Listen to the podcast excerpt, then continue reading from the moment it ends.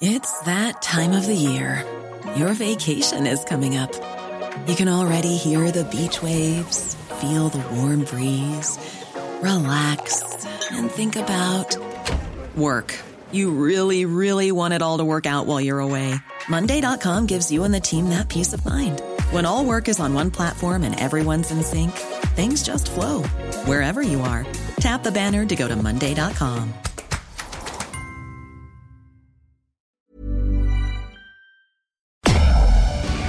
Tarde a tarde, lo que necesitas saber de forma ligera, con un tono accesible. Solórzano, el referente informativo.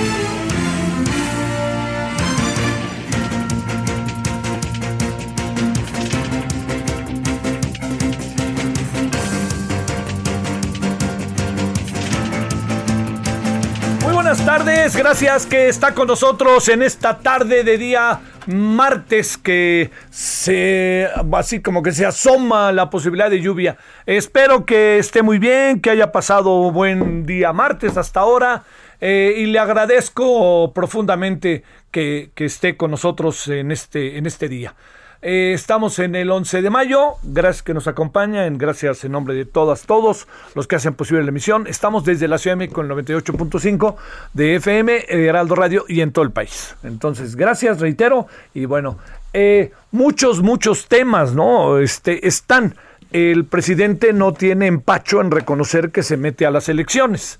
Y yo creo que, pues mire, si las cosas se hacen en el marco del Estado de Derecho y de las leyes, uno no dice nada. Pues, ¿Por qué? Bueno, pues podemos estar de acuerdo, ¿no? Además, lo que hace el presidente es demandar, vamos a ver que se investigue. Lo que sucede es que como se están haciendo las cosas, genera un terreno de tanta incertidumbre y cuestionamiento que es ahí en donde uno dice, pues, ¿dónde estamos? ¿No? Mire, eh, el presidente, eh, se, eh, el presidente como candidato, jugó un papel muy importante en la transformación de las leyes en el país. Eso no lo pierde usted de vista. Jugó un papel muy importante porque como él vivió en carne propia muchos de los problemas eh, que nos dimos cuenta que eran latentes en la sociedad, pues este, lo que acabó sucediendo fue que eh, cuando se dio todo, muchos de estos procesos, nos dimos cuenta que había una imperiosa necesidad de transformación de muchos aspectos de carácter legal electoral. Entonces, lo que se hizo fue, eh, así de fácil, fue no, no uno, sino varios momentos en que se transformaron, se cambiaron las leyes, derivado de una experiencia, pero también derivado de lo que pasaba con, con personajes como Andrés Manuel López Obrador. Eh, si usted recuerda el Cállate Chachalaca, mucho tiene que ver con eso, ¿no? O sea, un poco es la exigencia de que el presidente en turno no se meta en los procesos electorales. Pero eso que tanto peleó el presidente López Obrador dejó de contar ahora. Ahora ya estamos en otra, en otra etapa. Y en otra etapa porque pues él ha pasado, y además lo confirma, lo dice una y otra vez. ¿Qué es lo que sucede con esto? Que bueno, vamos a ver qué dice el Instituto Nacional Electoral, que hasta ahora ha estado callado. Y en buena medida, quién sabe por qué ha estado callado. Yo creo que a lo mejor están midiendo las cosas. O también hay algo, ¿eh? Pudiera eventualmente, hay que revisar muy bien la ley, este, pudiera eventualmente no ser su área de responsabilidad, sus atribuciones. Lo que sí es que la Fiscalía Electoral ahora sí fue rapidita cuando el presidente le dijo ahí te voy, ¿no? Y rápidamente se echó para con dos casos. Recordemos que uno de los casos es una denuncia al presidente y el otro de los casos, eh, que este yo creo que también es para que lo, lo, lo, este, lo consideremos, en el caso concreto de, de, em, Samuel, eh, la, la demanda, recuerde que hasta lo ha reconocido Adrián de la Garza que la hizo. Yo creo que cuando el presidente dice yo apoyo la decisión de la fiscalía, más bien yo apoyo la decisión que le dije a la fiscalía que tomara. Perdóneme que lo diga así. Yo entiendo que a mucha gente muy en defensa o en militancia con el presidente podrá decir que exageramos. No, no creo en este caso. El presidente se está metiendo en la elección y ¿sabe cuál es el problema? Que si el presidente va a tener la sensibilidad, va a tener la objetividad, y va a tener la ética de la misma denuncia que hace del señor Adrián de la Garza, hacerla de los candidatos de Morena que están haciendo cosas parecidas o que están haciendo cosas como utilizar su imagen, como es el caso de Laida Sansores, para promoverse. Esto es algo que es muy importante. El presidente, ya que él dice, yo no voy a permitir ningún tipo de actos de corrupción, señor, ya que se metió, ahora sea parejo.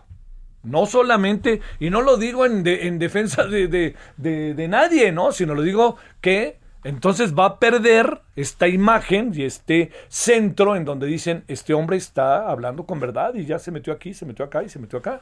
No solamente agarró al candidato del PRI-PRD, porque aquí hay otra variable. La candidata de Morena se desfondó. O sea, créame, se, quedó a la mitad del camino. Y cuando quiso enderezar el camino, se vino todavía más abajo.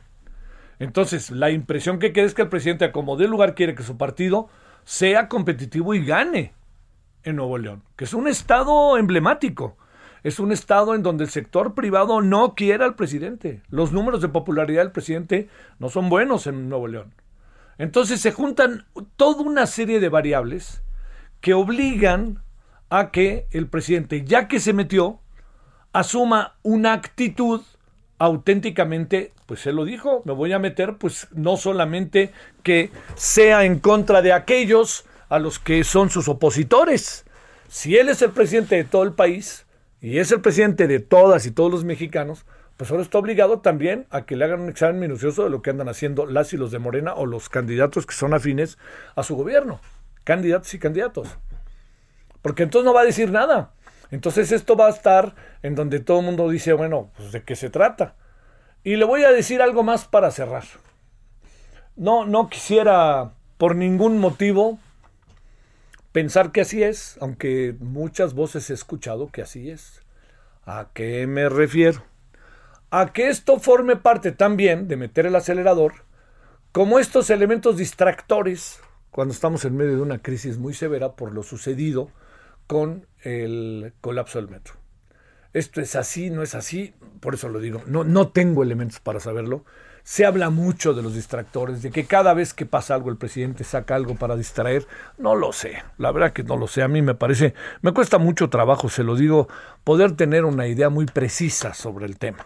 Pero sí me queda muy claro que pues los que, digamos no hay casualidades, ¿no? Y que puede haber factores que también se utilicen bajo esa bajo esa dinámica, bajo esa perspectiva, bajo ese interés. Y yo creo que eso no se puede perder de vista. Un asunto final. Eh, ¿Qué pasará, amigas, amigos de Monterrey y de San Pedro y de todo el estado tan maravilloso? ¿Qué pasará con ustedes? ¿Qué decidirán?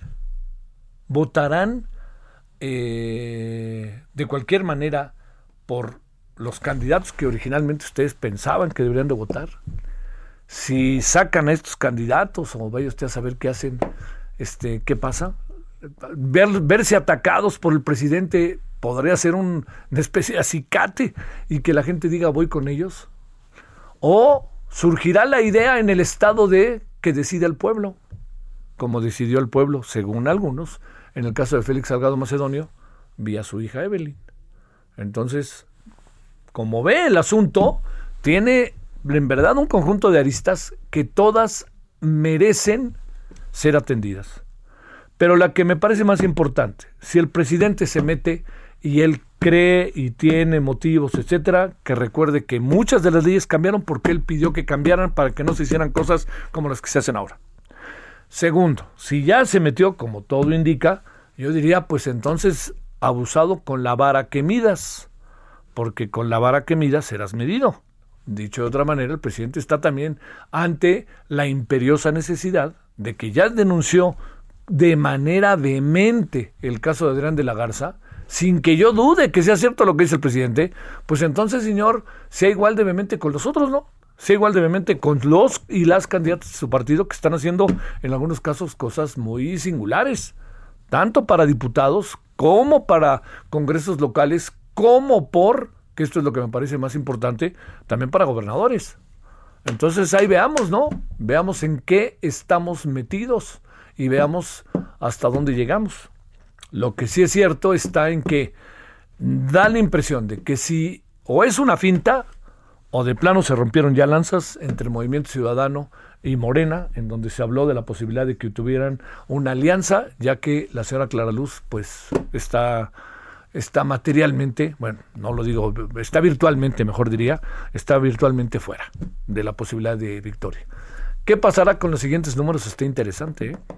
porque además que quede claro que están investigándolos. No hay una acusación concreta. Hay una acusación, viene la investigación para ver si procede o no llevar efecto todo el proceso. Eso es lo que eso es en lo que andamos ahorita, así tal cual se lo digo. Y es el tema que está pero verdaderamente metido entre nosotros y metido entre todos los ciudadanos allá de, Nuevo León, porque nadie puede negar la relevancia que tiene Nuevo León.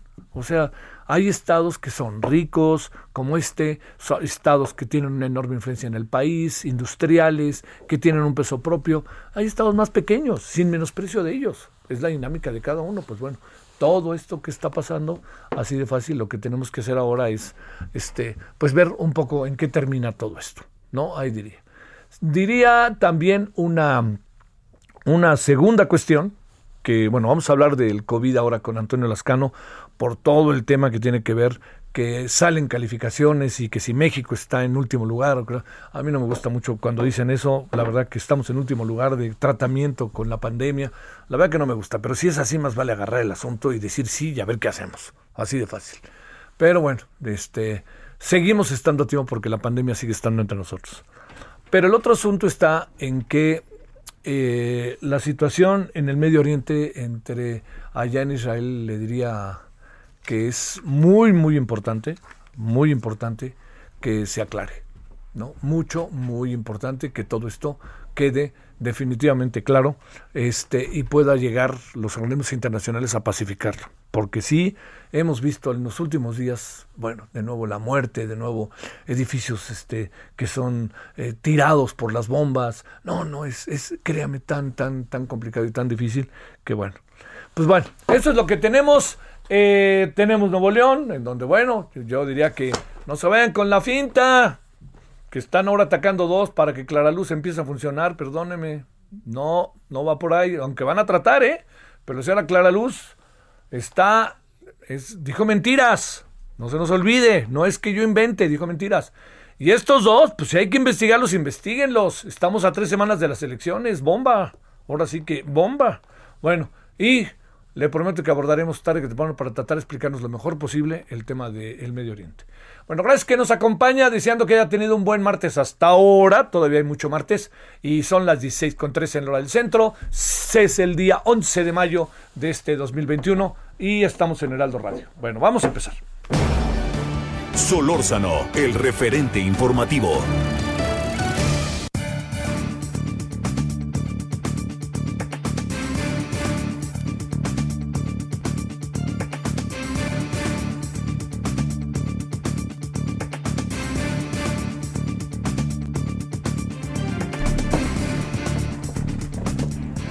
Bueno, vámonos, eh, le decía yo. Eh, hay un ranking elaborado por Jan Bremer, presidente de la firma Eurasia Group, sobre lo que consideran los más malos manejos de la pandemia a través de quienes encabezan estos países. Entonces, si le parece, mejor veamos el asunto en una dimensión más amplia, de qué se trata, ante qué estamos. Y le hemos pedido, en verdad, al entrañable Antonio Lascano, biólogo, científico mexicano especializado en biología evolutiva y divulgador de la ciencia, para compartir opiniones sobre esto, ¿no? Bueno, Antonio, te saludo con enorme gusto. ¿Cómo has estado? Javier, buenas tardes. Qué gusto, muchas gracias. Esto, el gusto es nuestro. A ver, Antonio, eh, digamos, ¿qué, ¿qué importancia le concedemos a esta, a esta medición, a esta evaluación del ranking de Ian Bremer y la firma Eurasia Group. ¿Es muy importante, no es importante? ¿Tú que conoces de eso, de qué se trata? Bueno, básicamente lo que tienes que hacer son evaluaciones muy meticulosas de los aspectos médicos, de los aspectos de salud pública, de los aspectos sociales, políticos, para medir el impacto económico. Porque bueno, para todos ha quedado perfectamente claro, todos lo hemos sufrido, algunas personas con mucha mayor intensidad, que a nivel individual la economía se ve severamente afectada por una pandemia. La pandemia contra lo que muchos creían ha durado más de lo que se esperaba, también contra lo que muchos creíamos, ahí me incluyo, eh, tenemos la ventaja de las vacunas, pero evidentemente las implicaciones en términos económicos y la necesidad de abrir de nueva cuenta las actividades económicas, pues te está demostrando que eh, se tiene que ir con, se tiene que hacer evaluaciones muy cuidadosas. Ahora, déjame de, entrada decir lo que es una conclusión importantísima. Eh, aquellas sociedades, aquellos países que restringieron eh, la movilidad, que hicieron confinamientos muy adecuados, que con mucha previsión eh, compraron vacunas y que no se dieron a las tentaciones populistas son las que se están recuperando mucho más rápidamente y la recuperación puede ser asombrosamente rápida, como lo estamos viendo en el caso estadounidense. Oye, este, eh, pero digamos, nos coloca en una posición muy lamentable, diría yo, o es lo que sabemos, Antonio pues nos coloca en una posición muy lamentable porque desafortunadamente es la descripción de la realidad. Aquí hay que comenzar con el hecho del desmantelamiento de el grupo de funcionarios de carrera que sí sabían epidemiología y que fueron sustituidos por básicamente por incondicionales políticos, grave error de, la salud pública. Eh, en segundo lugar, el haber puesto como responsables de la Secretaría de Salud a una persona que está allí por afinidades políticas, desde luego, con el presidente, pero que ha demostrado en la práctica tener una incapacidad para ser un líder, eh, líder que se necesita, el caso del doctor Alcocer, que no, no por nada es un emérito, investigador emérito del Sistema Nacional de Investigadores, pero una cosa es tener esa distinción y otra cosa es ser un buen secretario de salud. Eh, tenemos a lo que una persona que ha perdido toda credibilidad y que prácticamente a estas alturas es una especie de bufón de la política nacional, que es el doctor López Gatel, con las declaraciones que han hecho. Y tenemos, desde luego, eh, ya con las vacunas que ciertamente son escasas a nivel internacional, tenemos un uso político que es incomprensible. Pongo dos ejemplos muy concretos. En la Ciudad de México, donde se debió haber comenzado a vacunar con mucha intensidad, fue en la alcaldía de Iztapalapa y la Gustavo Amadero, simplemente por la densidad poblacional y se debió haber ido sobre eh, la vacunación para eh, todo el personal de salud, sean de instituciones privadas o no, y todos hemos visto los conflictos que hay al respecto. Eh, a esto agrégale el INSABI con todas las limitaciones que tiene, el, eh, las dificultades que se derivan del centralismo que desafortunadamente seguimos padeciendo y la, el uso digamos, el criterio caprichoso con el que el presidente ha cambiado eh, las prioridades en la vacunación. Eh, yo creo que la situación es verdaderamente lamentable. Yo aquí quisiera ser muy cauteloso en lo que voy a decir, pero creo que es muy importante. La tragedia mundial que estamos atestiguando en la India y en los países aledaños, Bangladesh, Nepal, Pakistán, eh, eh, es el resultado de una, un desconfinamiento prematuro.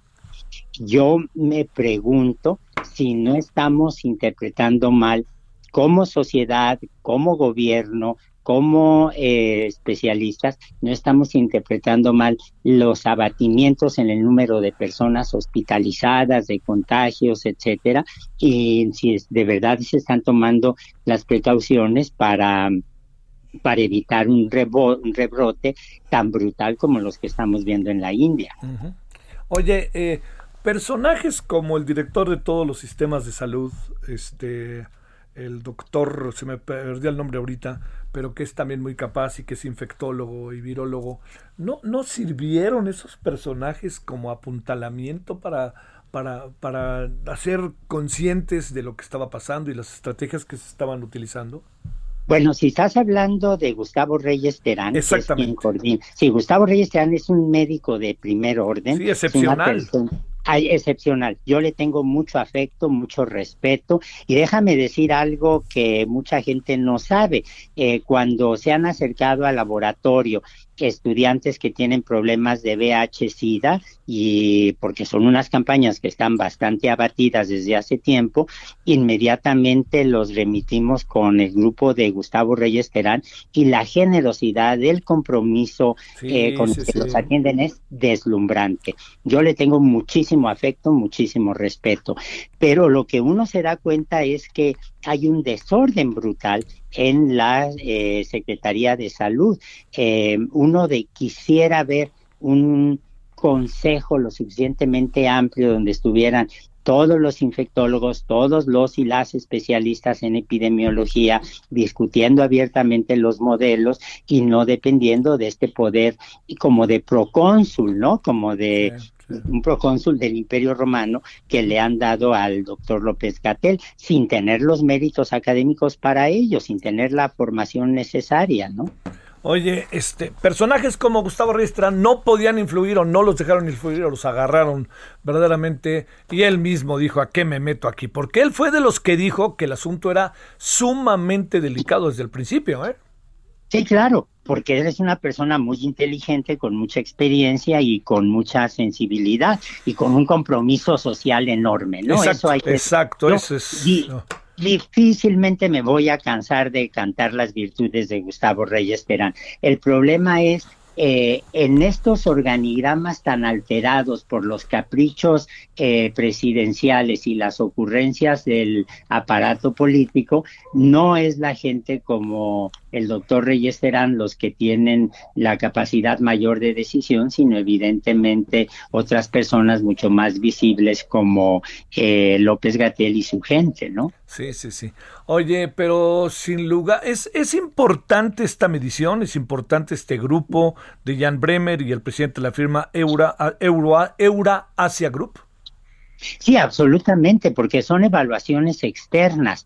Acuérdate que las evaluaciones externas son las que nos han reflejado lo que grupos internos independientes ya habían dicho que era eh, gravísimo, que es el número de eh, fallecimientos y la el, desorden total que, que, se tiene en términos de las políticas de salud. Eh, tuvimos allí, yo personalmente soy muy escéptico del INSABI, creo que el Seguro Popular tenía eh, muchos méritos, pero cuando tú ves que eh, es el, se cambia, se abandona el Seguro Popular por el, eh, por el INSABI y al mes de que esto ocurre nos pesca la pandemia, dices tú, bueno, ahí hay un cierto elemento de, de mala suerte, pero, pero el problema no es nada más el azar, el problema es que en ese momento se debió haber hecho una evaluación muy crítica, muy cuidadosa de las ventajas que había con el aparato anterior, llamar a todos los especialistas y efectivamente diseñar un programa mucho más adecuado que el que hay. Eh, hay este elemento nacionalista grotesco que eh, desde fuera lo ven en términos de los resultados, pero al interior lo ve uno en términos de los fracasos, que son, por ejemplo, eh, los famosos ventiladores eh, del CONACIT, que creo que sigue sin entregarse el número que habían ofrecido, por un lado, y por otro lado, que eso de tecnología nacional con un nacionalismo ramplón eh, fuera de todo lugar, cuando sabemos que el diseño venía del MIT. Lo mismo pasó con la famosa vacuna patria y eh, te topas con un desorden allí en donde otra vez es, eh, estamos siendo víctimas de la ocurrencia. Sí. Antonio, te mando un gran saludo y gracias. Encantado, cuídense y... El referente informativo regresa luego de una pausa. Estamos de regreso con el referente informativo.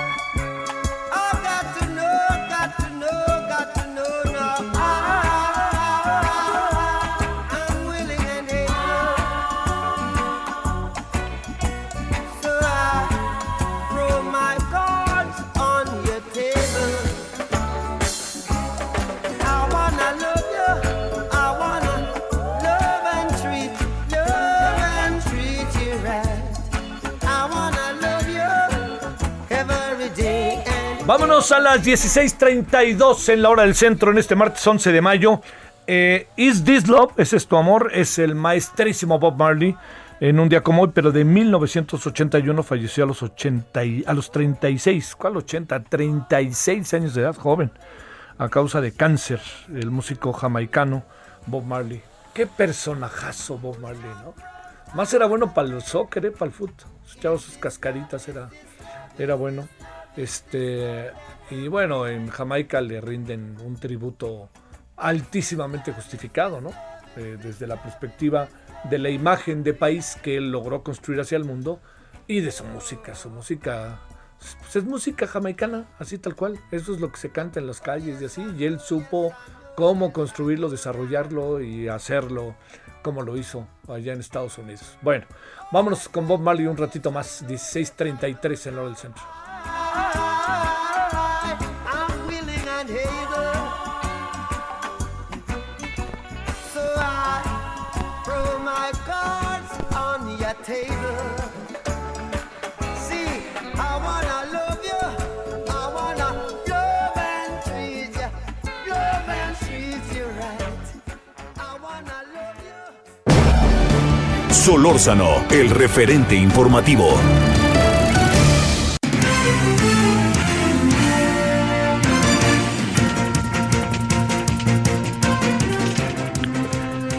Bueno, vámonos hasta donde está el relajo, ¿no? El lío, como luego dicen. Allá hasta Monterrey, hasta Nuevo León. Eh, Daniela García, cuéntanos. Oye, ¿qué impresión, Daniela, supones que causó entre los ciudadanos esto que fue lo que hizo el presidente, la acusación contra Samuel, etcétera? ¿Qué, qué impresión crees que cayó entre los ciudadanos y ciudadanas regias?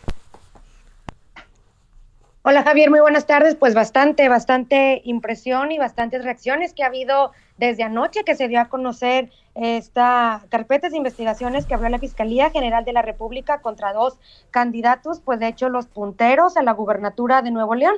Esto pues obviamente ha ocasionado reacciones entre la ciudadanía y también entre la clase política del Estado. De hecho, pues hoy por la mañana estuvo Dante Delgado, dirigente nacional de Movimiento Ciudadano aquí en el Estado, y él pues en rueda de prensa acompañado de Samuel García y otros personajes del partido pidieron al presidente sacar las manos del proceso electoral en el estado. Eh, Delgado denunció que el presidente está intentando limitar la democracia y la voluntad de, las, de los ciudadanos en el país y hoy, particularmente en el estado de Nuevo León, donde aseguró que su partido se ha posicionado en primer lugar. Además, se le cuestionó la posibilidad de cambiar de abanderado rumbo a las elecciones en menos de tres semanas, pero Delgado descartó por completo hacerlo. Insistió que Samuel García es el candidato de Movimiento Ciudadano y será él quien gane en las boletas. Por su parte, pues el candidato mencionó que se enteró de las investigaciones a través de redes sociales y que desconoce la información que integran las carpetas de investigación. Además, adelantó que seguirá haciendo campaña de forma normal hasta que reciba un citatorio por parte de la autoridad estatal. Bueno, este, oye, lo que, lo que sí acaba uno pensando, Daniela, es, eh, es que no, no creo que levante clara luz, ¿no? ¿O tú qué piensas, Daniela? Lo que hemos visto en redes sociales y hablando con algunas personas, Javier, es que realmente quien se vería beneficiado en caso de que realmente haya un proceso contra los dos candidatos podría ser realmente el cuarto lugar que hoy es el PAN en Nuevo León. Sí, eso sí. Pero se ve difícil que Clara Luz, que además va a todos lados que va, lleva a López Obrador como si no estuviera violando la ley, oye. Bastante difícil que logre, eh, no es el partido favorito de los regiomontanos para nada. Lo que sí te puedo decir es, lo que sí te pregunto, ¿se puede decir es que se ve difícil que haya pasado lo que haya pasado, Morena pueda ganar? No lo vemos factible según lo que hemos estado hablando con especialistas, lo que hemos estado hablando con ciudadanos incluso, y lo que podemos percibir también en redes sociales. Sale. Te mando un saludo, Daniela, muy buenas tardes. Igualmente, muy buenas tardes. 1636 en el centro. Solórzano, el referente informativo. Bueno, vamos a darle una vuelta al asunto más, si le parece, y le hemos podido por ello, le hemos pedido a, para ello a Mario Rojas, presidente del Colegio de Comunicadores de Nuevo León, y a, Mario Rojo, perdón, perdóneme usted, Mario Rojo, presidente del Colegio de Comunicadores de Nuevo León y analista político. Mario, ¿cómo has estado de nuevo? Gracias. ¿Qué tal, Javier? Muy buenas tardes. Ahora sí que cuéntame el tamaño del lío, ¿cómo la ves, oye? Amanecimos, yo lo decía hace unos días contigo precisamente que el pleito era de cuatro. Hoy amanecimos con un pleito de cinco. A ver, los cuatro son los que conocemos y el quinto el presidente. Totalmente, creo que al final de cuentas marcó su, su interés y no se aguantó y, bueno, pues puso, puso el precio en la mesa, ¿no? Sí, claro. A ver, ¿cómo interpretar qué supones que se venga? Porque además debe quedar claro que están en indagatorias, ¿no? Nadie está, a nadie están metiendo en la cárcel todavía, o a nadie le están quitando su candidatura todavía. Así es, yo, yo creo que, que la apuesta del sistema, Javier, creo que estaba relativamente clara, porque existe poner en condiciones que nadie, que nadie se sienta que puede solo. Eso es lo que yo leo como mensaje. Ah, mira, claro tanto Adrián como Samuel eh, deben de estar volteando hacia, hacia el centro y no, no sentir que solamente los votos los van a hacer gobernadores, sino que necesitan la bendición principal, si fuera el caso. Y en eso, pues vuelve a meter a la jugada Clara Luz. Yo siento que hoy por hoy los candidatos están en un escenario eh, de piso parejo que se los propició el presidente. Oye, ¿no crees a ver, platicando, escuchando a paisanos tuyos ahí, eh, hay como mucha distancia con Morena en el Estado, ¿no? ¿Tú crees que pueda? Bueno, digo, yo lo hago en una opinión, te voy a decir un poco más eh, eh, fuera del, concepto de percepción. El tema de la movilización, los programas federales y la estructura que tiene, y la aceptación que tiene el presidente a nivel nacional, y no es la excepción Nuevo León, creo que los números sí le pueden dar. Quizá la encuesta, quizá la opinión pública, las redes sociales, manejen una, una tendencia diferente, pero creo que la apuesta de Clara sigue, sigue, sigue clara para ella, ¿eh? Oye, pero... Sí, sí. sí, sí, sí. Oye, pero con todo y las mentirotas y todo lo que dijo la señora. Es que desgraciadamente en nuestro país tenemos poca memoria política y el momento es el que hace que tome cierta decisión. Creo que a tres semanas de la elección, con esto que el presidente se metió, no era la mano, metió el hombro, el, pecho, la cabeza, los pies, eh, va a generar un escenario diferente. Es otra campaña a partir de hoy al día de la elección. Oye, a ver, déjame preguntarte, Mario, este, eh, digamos, eh, este, está muy difícil medir de un día a otro las cosas, ¿no? Pero te diría, eh, ¿quién podría salir más afectado de todo esto? Pues yo creo que el, tema del abstencionismo puede repercutir. Si no saben darle la vuelta a los candidatos que traen intenciones de voto positivas, como Samuel Adrián, principalmente de voto nuevo, creo que el tema va a ser en, un hartazgo, en un fastidio, y se van a ir a las estructuras, a los votos duros, a una participación cercana al 55%, y eso pone un tema eh, pues diferente a lo que parecía venir con una ascendente crecida de, del candidato del Movimiento Ciudadano y de una estructura que no se ha mostrado en redes, que es del gobierno federal. Oye, eh, a ver, para tratar como de ver las cosas, este, eh, si, digamos, el PRI tiene estructura, o la, tiene todavía, ¿no? Sí, sí, sí, Este, Adrián está siendo señalado, pero muchos han hecho lo mismo, ¿no? Hasta donde entiendo, ¿o no? Sí, totalmente. Eso, es son promesas de campaña, que, ahora, peores, Ahora, la, la, gran pregunta, Mario, es este, eh, bajo toda circunstancia, no están victimizando a los candidatos y eso paradójicamente los fortalezca y quede muy obvio, pregunto, lo de Clara Luz? Pues al parecer esa es la intención, pero yo creo que al final de cuentas, mira, quienes tengan la capacidad de demostrar su inocencia en las últimas 20 días de campaña, pueden tener un capital político que se puede utilizar el día de la elección. Si alguien de los candidatos señalados no tiene argumentos, pruebas o hechos que contravengan la palabra y la posición del presidente, pues van a quedar como, como parte de una jugada en donde ya vimos quién, quién puso la ficha ganadora. Sí. Eh, ¿Ves lejos a Adrián de la victoria ahora sí? Si no se defiende como dice que se debe defender, lo veo lejos. ¿Y Samuel?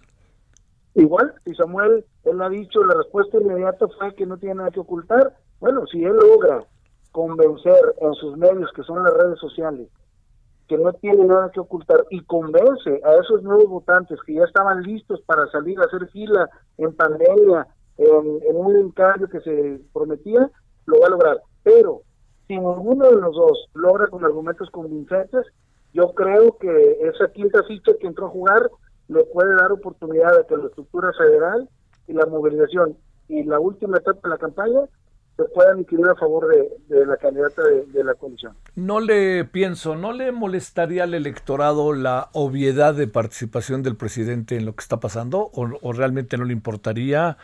O, aparecería un espíritu morenista entre las y los regios?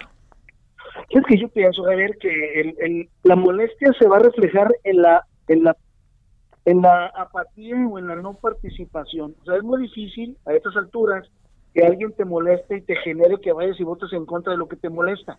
Eh, te puedes generar cierta simpatía y salir a hacer fila y salir a apoyar a alguien que te gusta lo que trae. Pero si al final todos somos marranos o todos somos cochinos, todos somos señalados, creo que lo que va a generar es que la gente, pues bueno, decida no salir a votar, sobre todo los nuevos votantes, los jóvenes, y ahí las estructuras son los que van a mandar. Oye, en el caso del cuarto candidato, ya ves, ¿no? De los cinco personajes, vámonos al cuarto. ¿No podría haberse indirectamente beneficiado ese cuarto lugar llamado PAN? Imagínate que el, voto de, un movimiento ciudadano que es perfilado más bien a los azules y el azul trabajando con una estructura del Estado donde, donde Jaime Rodríguez ganó con un millón de votos y si el 90% no lo quiere, tiene 100 mil votos más la noble y la mala estructura, cuidado también, ¿eh? O sea, está vivito y coleando. Yo lo comentaba hace unas semanas que platicaba contigo que el pleito no era de dos, es de cuatro. Yo creo que con esto sigue siendo de cuatro, excepto de los dos punteros, el que no se hace poner va a entregar las armas en los próximos días. Oye, pero a mí lo que me parece un poquito sorprendente es que pueda entre las y los regios tener mucho peso todavía Clara Luz, que ni la conozco, ni no, sino más bien digo, después de todo lo que pasó, el tema Rainieri tan delicado, y ahora resulta que sobrevive, y no solo sobrevive, sino que se puede colocar adelante. ¿Qué cosa, no? ¿Qué cosa? La verdad es que es, es un escenario diferente al resto del país por el tema de un candidato como Samuel y de una estructura como la del PRI, con un gobernador independiente que es el primer experimento en el país y que, bueno, está vivo, porque a final de cuentas es también el que no está jugando con el PAN. Creo que lo que divide, yo creo que que gane la gobernatura no va a tener más del 28% de posibilidades o con ese número, y eso es tristemente una realidad de la democracia. Oye, este, ¿y cómo ves, este Mario, el presidente interesadísimo en Nuevo León? Ya se vio, ¿no? Ahí trae una afrenta o qué trae ahí, ¿eh? Pues eh, decíamos que, que, a final de cuentas él, es el capitán de la campaña nacional y su interés principal, que es el, progreso de la Unión, pues no van a dejar pasar esos que se ponen de pechito y, cometen situaciones que ponen en riesgo la credibilidad de una propuesta, de una campaña o de un financiamiento. Claro que las va a bater, aparte le gusta jugar béisbol y bater con rol. Sí, sí, sí, sí, sí. Oye, si le pitas una de nene, como dice, que le pitas una de nene, pues no la va a dejar pasar. Pues sí, pues sí.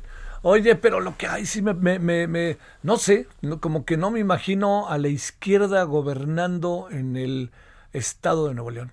No me lo imagino. Sí, es un, es un tema que va a polarizar. Eh, si hablamos que el 70%, el 70% no quisiera a la izquierda de Nuevo León, con un 26% puede ser gobernadora. Entonces, sí. Eh, esa es la apuesta, yo creo, de las estructuras. Creo que el presidente hizo lo políticamente lógico en su papel, pero lo políticamente incorrecto en el proceso de Nuevo León. Sí. Pero bueno, sacudió las estructuras y volvió a poner a todos casi, casi al mismo nivel de cara a 20 días de elección. Sí, no, además, este, el, digamos, oye, porque además hay otra cosa, el presidente, en sentido estricto, está violando la ley para denunciar una violación de la ley, ¿no? ¿Cuándo lo hizo? ¿Hoy o durante los últimos tres durante años? los últimos... no, pero la denuncia, digamos, en sentido estricto, este Mario, la denuncia que hace el presidente en la mañanera, metiéndose en las elecciones, violando la ley electoral, lo hace para denunciar a una presunta violación de la ley de un señor llamado Adrián Garza. Imagínate, es el, es el que más se divierte de esto y es el que creo yo más sabe lo que va a repercutir en la opinión pública y en la posible intención de nuevos votantes, el que se haga un cochinero en la elección y que se ajusten a las estructuras y movilización. Oye, con otro antecedente, no sé si lo compartes, Mario, que va a echar por delante la idea de que este si no gana el, el, suyo, va a decir que aquí hubo una violación a la ley. Y órale, ¿no? Porque está la idea del fraude todo el tiempo, ¿no? Y desde ahí va a ser una bandera que es una salida permanentemente visible, judicializar la elección. Y no, los, y no se deje ver, creo que el proyecto que, que combinado a lo que ha manejado el, la estructura de partidos agotados en el país, pues le genera un ambiente propicio a, a todos para que el tema se vaya más allá a los tribunales, más allá de las urnas. Y eso es, es lamentable, pero es una realidad que estamos esperando se viva aquí en Nuevo León. Oye, por último, la popularidad del presidente no es alta en Nuevo León, es de los estados en que no le va tan bien, ¿no? Sí, sí, sí, es de los más bajos, pero aún así, si trae el 40-45% de aceptación, que es de los más bajos en el país, si la mitad de esos que aceptan al presidente se inclinan por seguir favoreciendo el partido, tú estás hablando de un 22-23% de estructura sólida que puede tener aquí ese partido, aunque el 75% no está de acuerdo. ¿Lanzas un pronóstico de lo que pueda pasar o todavía no, Mario? Eh, final de fotografía totalmente en la votación, excepto Javier, como yo digo, si alguno de los dos, Samuel Orleán, se sabe o no se sabe defender en la percepción del electorado, creo, creo que eso va a marcar la tendencia final de la elección. ¿Ves ganadora Clara Luz o no? La veo con posibilidades, pero creo que hay que esperar la reacción de Samuel y la reacción de Adrián Creo que Samuel tiene todo para mantener la ventaja, si sabe, como lo ha hecho, saber persuadir al electorado de que esto es algo que no tiene fundamentos y que él está limpio. Ah, por lo que escucho o interpreto, me dice si me equivoco, eh, haces, vas haciendo a un lado a Adrián. Creo que tiene más difícil el demostrar, aunque sea menos menos graves el tema de la tarjeta. Creo que la percepción se, se puede inclinar hacia dos finalistas, Samuel y Clara. Sí. Samuel y Clara, mira qué cara, lo anoto. Y lo anoto y te lo recuerdo. Y oye, oye, te lo recuerdo para bien, no para mal, ¿eh? Oye, yo estoy, tratando de analizar la cuestión de comunicación de las redes, la percepción de la gente, hemos hecho estudios y más o menos, así se comporta. ¿Quién sabe? Te voy a decir algo. Adrián demuestra su inocencia en el proceso, que ya lo demostró una vez, y Samuel no puede, cuidado. Sí, claro. Creo que todo va a depender de cómo, no nada más contesten, cómo demuestren lo que ya dijeron que no tienen culpa. Oye, yo, yo sigo pensando que en este, que, qué caso el de Clara Luz, ¿no? Qué caso, la, la, digamos, yo cuando digo que se desplomó, no, no lo digo, lo digo por simplemente porque es que el tema Reineri no se ha ido, ahí está todavía en la sociedad regia, ¿o no? ¿O no?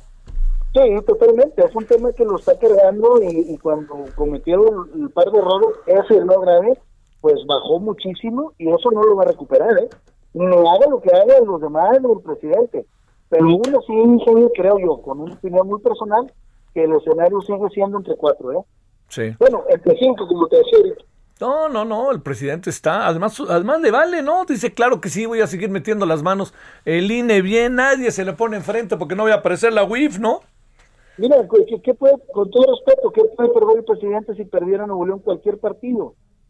Nada, él se va a divertir, va a, va a negociar el sistema, va a poder gritar fraude, va a poder gritar ganamos, va a poder gritar lo que quiere, va a poder gritar ya con esta intromisión que hizo. Y eso le pone un escenario muy positivo para el resultado que se dé, está a favor de él.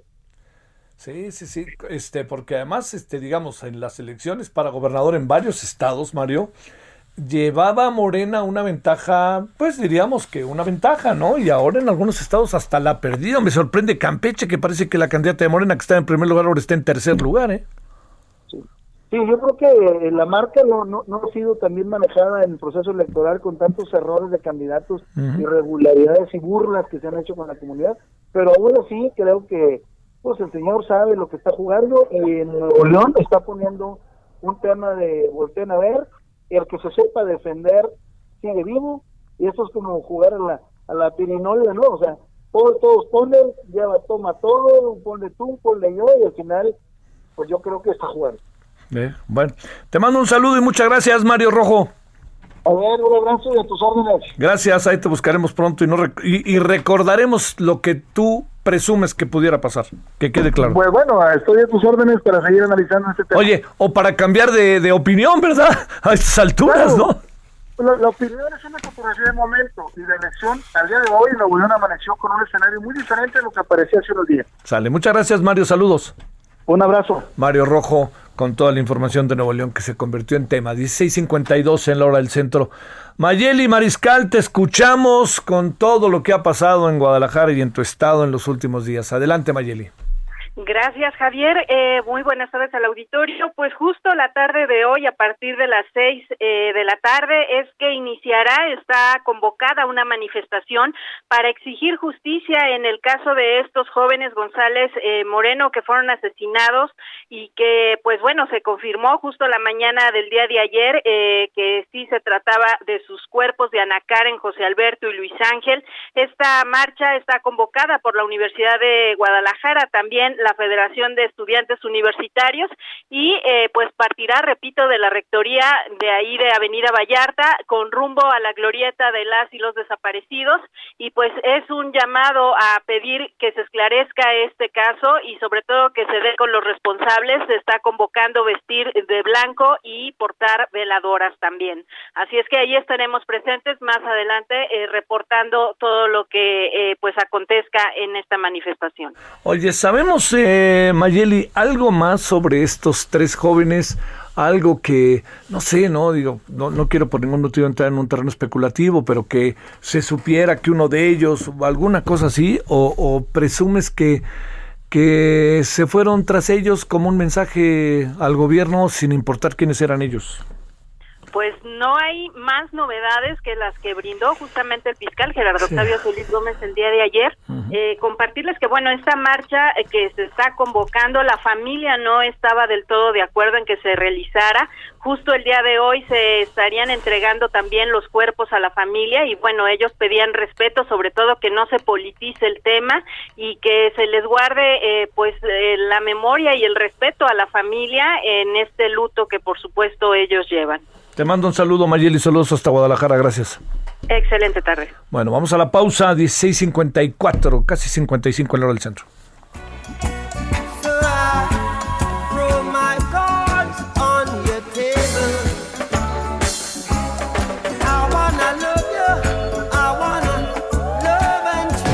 El referente informativo regresa luego de una pausa. Tarde a tarde, lo que necesitas saber de forma ligera, con un tono accesible. Solórzano, el referente informativo.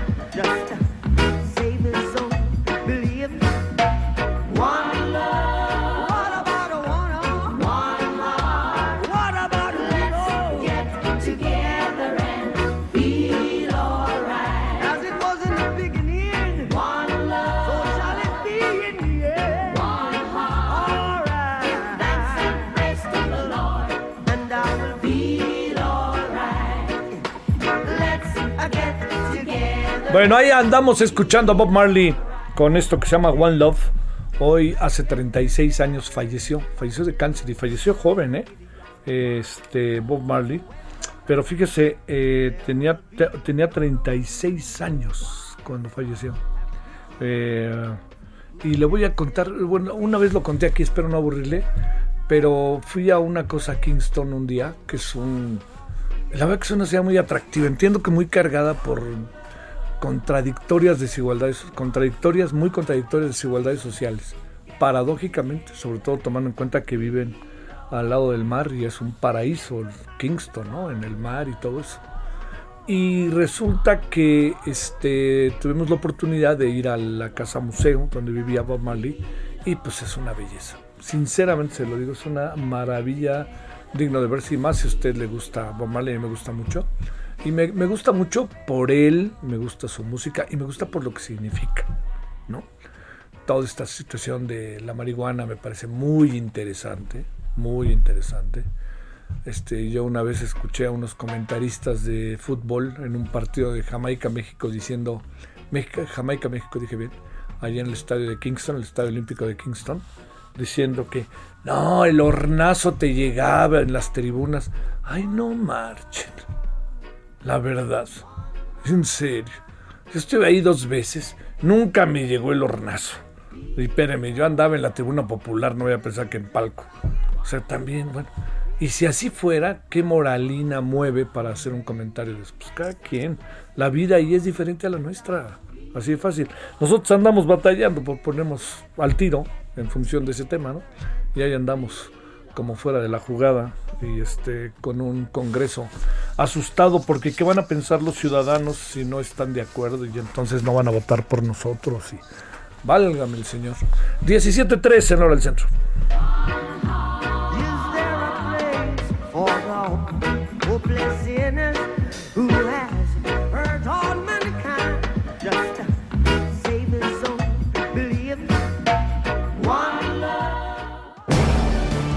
Solórzano, el referente informativo. para los futboleros se se está decidiendo en el mundo las ligas de fútbol en el mundo, ¿no? La nuestra, pues ya ve, ya, ya empieza, el Morelia ya le ganó al Atlante, entonces van a jugar ahora la final de una liga maravillosa sin ascenso, sigo sin entender eso, ¿no? ¿Qué premio hay? Gana un torneo uno y pues felicidades, ahí está. Oye, yo ya me fui a segunda división, paga 150 millones de pesos y te quedas aquí otro rato. No, no, no, palabra, bueno. Y mire que, bueno. Pero le quiero decir que en, en, América Latina se están definiendo, pero se están definiendo en Europa. Una ya se definió hoy, la Liga Premier, eh, con la derrota del Manchester United. Manchester City volvió a ser campeón por tercera vez en los últimos, creo que cinco o seis años. Realmente la mano de Guardiola es impresionante en ese equipo. Ahora van tras la, la Champions y ahí se van a enfrentar ni más ni menos que a su dolor de cabeza que le ha ganado los últimos tres partidos al City, que es el Chelsea de Londres y donde hoy quedó como ya descartado la posibilidad, casi descartada, de que el Barcelona gane, es con el empate que tuvo hace rato allá en Levante, creo, y entonces las apuestas, las casas de apuestas colocan las posibilidades de que gane el Barcelona la liga en un 7%. O sea, como ve, ya parece ser del Real Madrid o el Atlético de Madrid, y a mí me encantaría que fuera el Atlético de Madrid. Bueno, vámonos a las 17.5 en hora del centro a otras cosas. Solórzano, el referente informativo. Ya ganó el, el, Bayern München, ¿no? En Alemania y está por el Lyon o el, el, este, el Paris Saint Germain. Ya también en Holanda ganó el Ajax ahí con un mexicano. En fin, ahí está. Acabamos el fútbol de Europa para entrar a la cantidad interminable de torneos que van a tener de selecciones. Bueno, le queremos agradecer a María Luisa Flores del Valle, presidenta de la Alianza para la Educación Superior, Alpes. María Luisa, gracias que estás con nosotros. ¿Cómo has estado? Buenas tardes. Javier, qué gusto saludarte y a toda tu audiencia. Muchas gracias. Encantada de estar aquí. A ver, déjame hacerte una pregunta inicial para ir derivando en los estudios que tú has hecho. A ver, te pregunto, ¿son apolíticos los jóvenes universitarios? no son apolíticos los jóvenes universitarios. Las instituciones educativas debemos ser apolíticos, pero eso no implica no crearles eh, una cultura cívica Ajá. para que se formen un criterio y ellos decidan. Ese es el, el, gran asunto. Y eso es lo que tú estás haciendo. A ver, cuéntame, ¿cómo le podemos entrar a todo eso, María Luisa? Pues mira, nosotros somos una asociación de universidades particulares. Hemos hecho algunos estudios y estamos viendo y muy preocupados y ocupados en que los jóvenes universitarios eh, están siendo apáticos. Entre mayor escolaridad o entre mayor edad, más apatía hay. El ejemplo de esto es muy claro. En el 2018, eh, los jóvenes que cumplieron 18 años con una con una primera oportunidad de votar, eh, en realidad fueron un 75% el que votó de esos jóvenes que tenían 18 años, en tanto que los de 19 a 33 años aproximadamente fue un 55%. Entonces eso nos, nos dice que hay una parte muy grande de jóvenes que no que no van a votar. Ajá. Ahorita entre los 18 y los 29 años estás hablando de 25.6 millones de jóvenes con posibilidad de votar uh -huh. y estamos hablando de un tercio, ¿no? De la lista nominal que nos ocupa y nos preocupa porque sí debemos participar en, en esta parte de buscar en ellos pues la responsabilidad, el análisis, una reflexión de, de lo que está sucediendo, un contraste de los resultados eh, para poder decidir un futuro y un voto útil, un voto que, que les genere a ellos una certeza de lo que va a pasar con sus vidas, ¿no? Eso nos preocupa mucho. Sí, claro. A ver, este, eh, digamos, eh, la, la vida política del país, eh, supongo que no somos el único país en el mundo con circunstancias parecidas, pero la vida política del país aleja, supongo, pregunto más bien a los jóvenes. Bueno, la, la verdad es que eh, efectivamente no es en México donde sucede esto, es en todo el mundo, pero realmente eh, los jóvenes eh, creo que estamos eh, fallando en, en la manera quizá de un modelo educativo en el que forzosamente tiene que tener una disrupción y un cambio. La pandemia nos está favoreciendo porque hay oportunidades buenas y porque ellos están aprendiendo de otra manera. Quieren aislarse de un mundo que les toca, pero eso no se puede, no se puede de esa manera. Tienen que ejercer y aprender a ejercer su ciudadanía y su liderazgo para poder ocupar espacios de la manera en la que ellos están aprendiendo, pero esa no no es el momento ahorita, eh, no es la respuesta que ahorita ellos están dando. Sí, y eso sí. preocupa. Eso sí. A ver, eh, digamos, eh, la- las, las universidades, eh, digamos, solo en sociales hay un debate sistemático de los asuntos de carácter político o, o, digamos, en, que te, te digo, ciencias exactas, alguna medicina, etcétera, también aparece el tema. ¿Qué es lo que alcanzas a apreciar en tu experiencia y en las universidades privadas? Sí, ojalá hubiera una medicina, como tú lo dices, para, para que se la pudiéramos dar. Ojalá, Sí. ojalá, pero no lo es. Efectivamente, estamos pues, pasando también por una parte crucial en la que por primera vez tenemos una nueva ley general de educación superior que esperemos que se ejerza de la mejor forma. Eso es por un lado. Y efectivamente, tanto las instituciones públicas como particulares, eh, eh, aunque aunque pueda llegar a tener alguna variante en, el modelo eh, educativo, en la forma de educar, definitivamente son jóvenes, son mexicanos y deberíamos ir sobre la misma línea. Sí influye, sí claro que influye la parte eh, hasta de las propias carreras, de las carreras profesionales que los muchachos están eh, eligiendo para estudiar, ¿no? Es lo mismo quien estudia ciencias políticas eh, al que estudia mercadotecnia, ¿no? Eh, esto es una parte cívica, este, esto es una parte de ciudadanía, de, de, eh, de nacionalismo, en donde el futuro de nosotros tenemos que, el de ellos sobre todo, hay que cambiarlo. O sea, no es ya el tema de seguir una costumbre de estudio, trabajo, me caso, mantengo una familia. No, o sea, e- eso hay que romperlo, hay que aprender a aprender y dentro de, dentro de lo que hay que aprender a reaprender va esta parte, esta parte cívica, ciudadana, en donde creo que no se están dando cuenta ellos que el futuro ya no es de nosotros, ¿no? El futuro es de ellos y de sus hijos. Están como aislándose del tema, bloqueando la realidad y no debe ser así. Este, esta vida cotidiana tan, tan ruda que se cruza con pandemia, ¿en qué nos coloca o qué alcanzas a apreciar para los jóvenes? ¿Qué alcanzarán a ver? Están más preocupados por otras cosas de repente sin darse cuenta que eso de lo que se preocupan, este, la política es la que lo determina, ¿no? Así es, así es, pero es la gran oportunidad en la que tienen ellos para poder tomar eh, de otra manera su futuro. La pandemia nos dio una un- nos dio una paliza y una disrupción tremenda, pero toda la disrupción también genera oportunidades.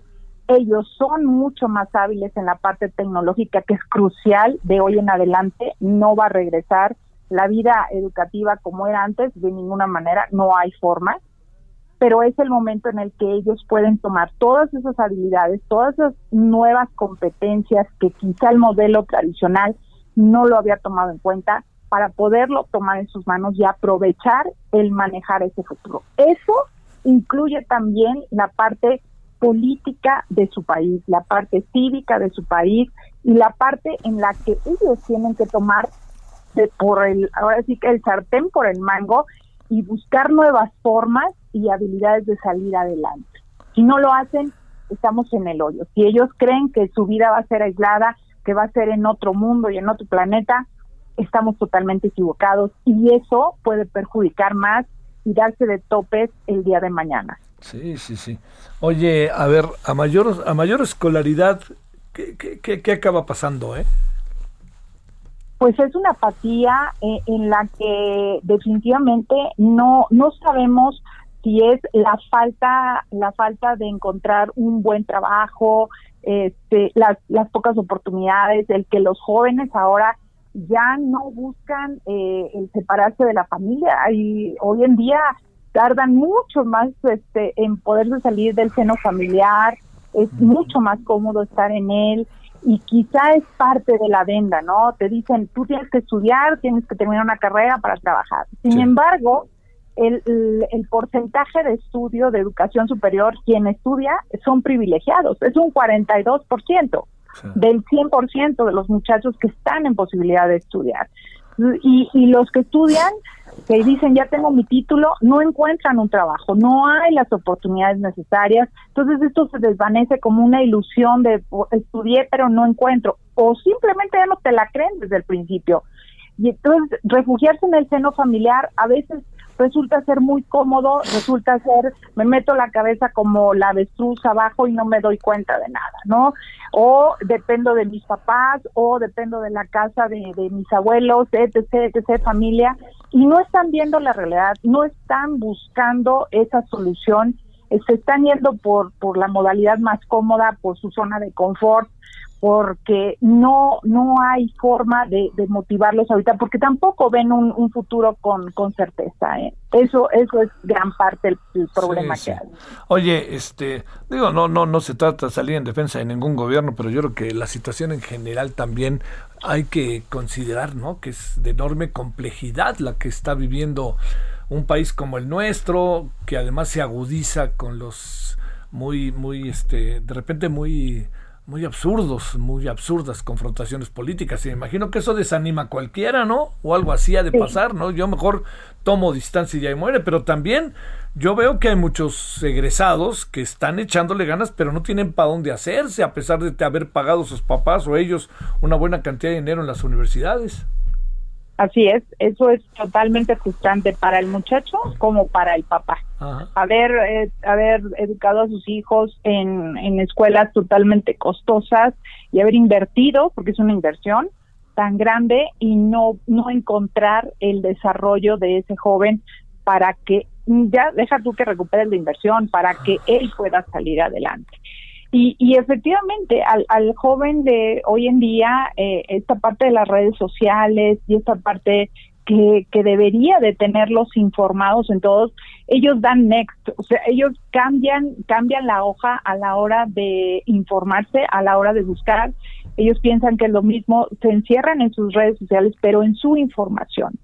En lugar de buscar esta posibilidad, o, o quizá no hemos encontrado nosotros la comunicación exacta o precisa para que a ellos les haga un clic en la cabeza y puedan decidir y analizar ellos qué pasó cuando eran chicos, qué pasó con sus papás, qué pasó con sus abuelos, qué está pasando ahorita, es mejor o peor su vida dentro de su casa, cómo quieren el futuro, qué se necesita para, para poder estar mejor que en su casa como están ahorita. Eh, creo, creo que eh, esa parte todavía la ven lejana, como que todavía no llega, o, están esperando, eh, y lo peor, lo peor, que no queremos jóvenes apáticos que se queden ahí en el en el en el piso en donde está y no aspiren a tener una movilidad social y no aspiren a ser mejores eso no eso es hijo muy frustrante ¿eh? para las universidades Bueno, oye, este, eh, qué terrible que la escuela deje de ser factor de movilidad social y económica, ¿eh? sí eh, sí mira eh, la verdad es que seguimos luchando por defender esa situación Sí. Sin embargo, vemos que pues la, la misma tecnología nos está dando también ese camino a que el muchacho es- es- empiece a buscar lo que realmente a él le interese, Sí. porque efectivamente lo que lo que le dicen que va a encontrar al terminar una carrera, aunque la academia y la escuela sea de excelencia, el, el tema es que al final del camino el resultado y lo que va a encontrar después de la escuela no existe. sí. Híjole, oye, qué terrible palabra. Digo, sí que. terrible. Entonces sí tienen que participar, sí tenemos, sí somos corresponsables de, de ese despertar de los jóvenes que no pueden esperarse a, a que esto esté mm, de otra forma, ¿no? Oye, este, bueno, esto, se- entiendo que es larguísimo, pero a ver, eh, ¿qué dicen los padres, eh? ¿En qué, perdón? ¿Qué No dicen los papás, las mamás y los papás? ¿Qué dicen los papás? Esa es una muy buena pregunta. Esa corresponsabilidad también debería estar dentro del el seno familiar. Y sin embargo, bueno, esa, esa respuesta yo creo que tú y yo la conocemos clara porque lo vimos, lo hemos visto en, Sí. en estas últimas elecciones. El, el- yo creo que el seno familiar está cansado quizá de, del sistema que se ha llevado en México, de los resultados que tenemos en México en cuestiones pues de trabajo y de economía, ¿no? Eso es importantísimo. Híjole, es que eso es. Además, espérame, lo, lo- lo que acaba pasando también en términos psicológicos, este, que sé, María Luisa, que habrán investigado y estudiado la, la- la frustración, Totalmente. que cómo la mides. Oye, a ver, una pregunta final. ¿Qué hacen las universidades privadas? ¿Están sacudidas o están, este, como dirían luego que decía Luis César Menotti, el entrenador de fútbol, que los jugadores se aburguesan? ¿Se están aburguesando las universidades o qué pasa ahí? No, no, no, al contrario, estamos muy, eh, estamos preocupadas, ocupadas, este cambio tan abrupto que tuvimos todos los sectores, pero, pero tan fuerte en, en la cuestión educativa.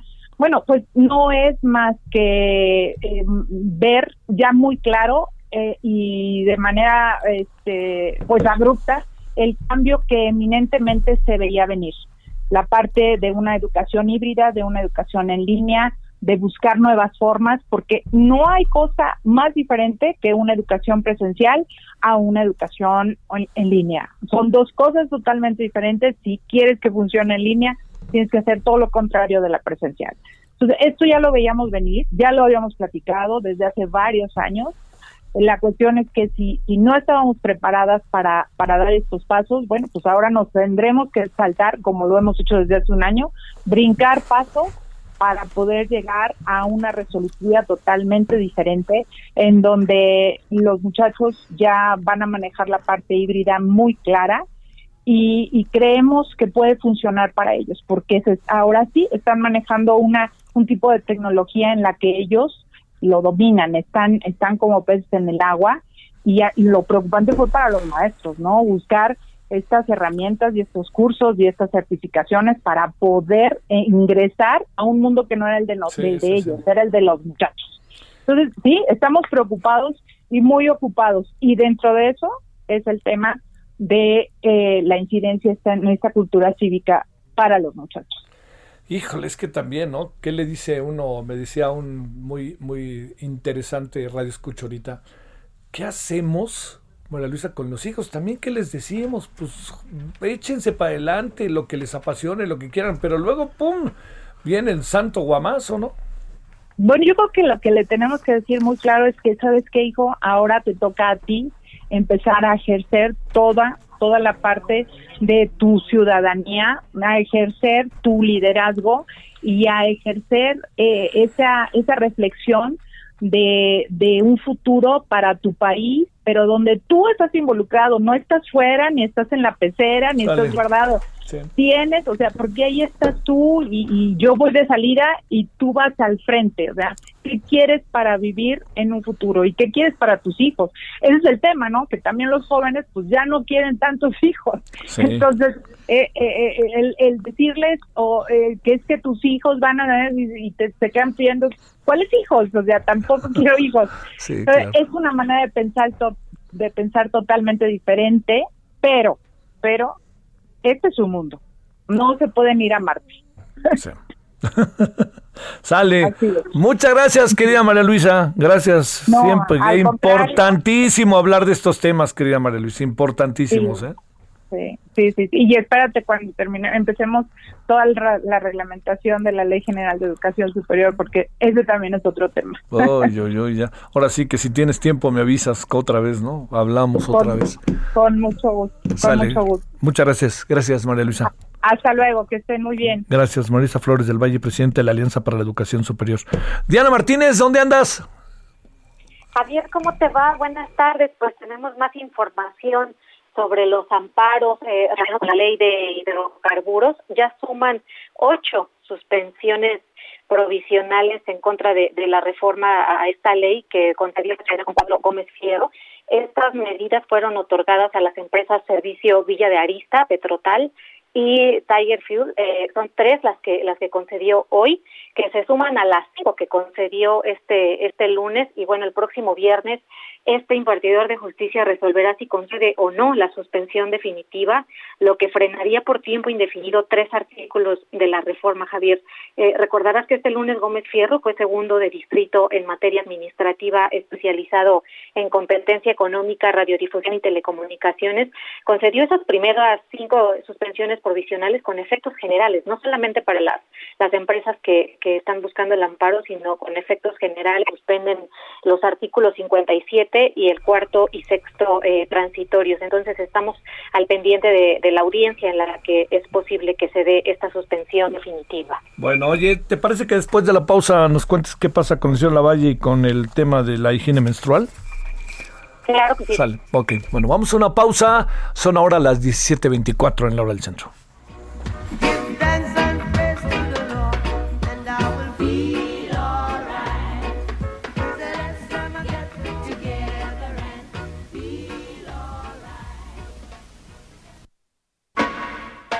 El referente informativo regresa luego de una pausa. Estamos de regreso con el referente informativo.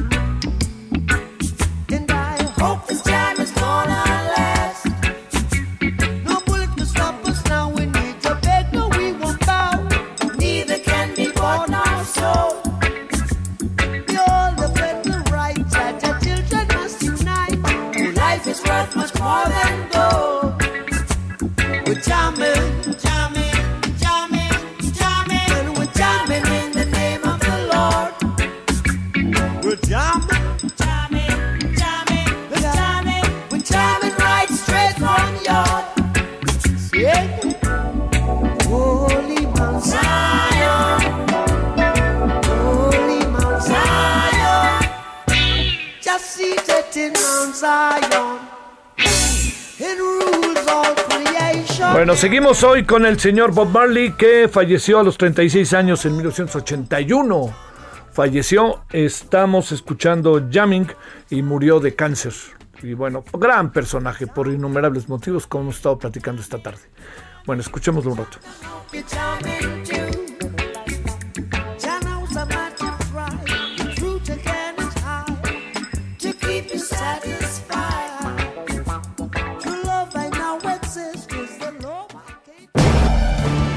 Solórzano, el referente informativo.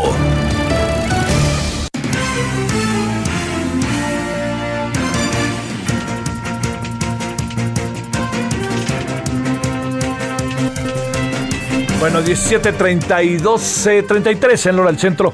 Bueno, eh, oye, Diana, nada más para cerrar, a ver, de la primera nota que hace un momento nos dabas, que ya no te quise preguntar porque se venía el corte, este, ese juez federal Juan Pablo Gómez Fierro está en la mira, ¿no?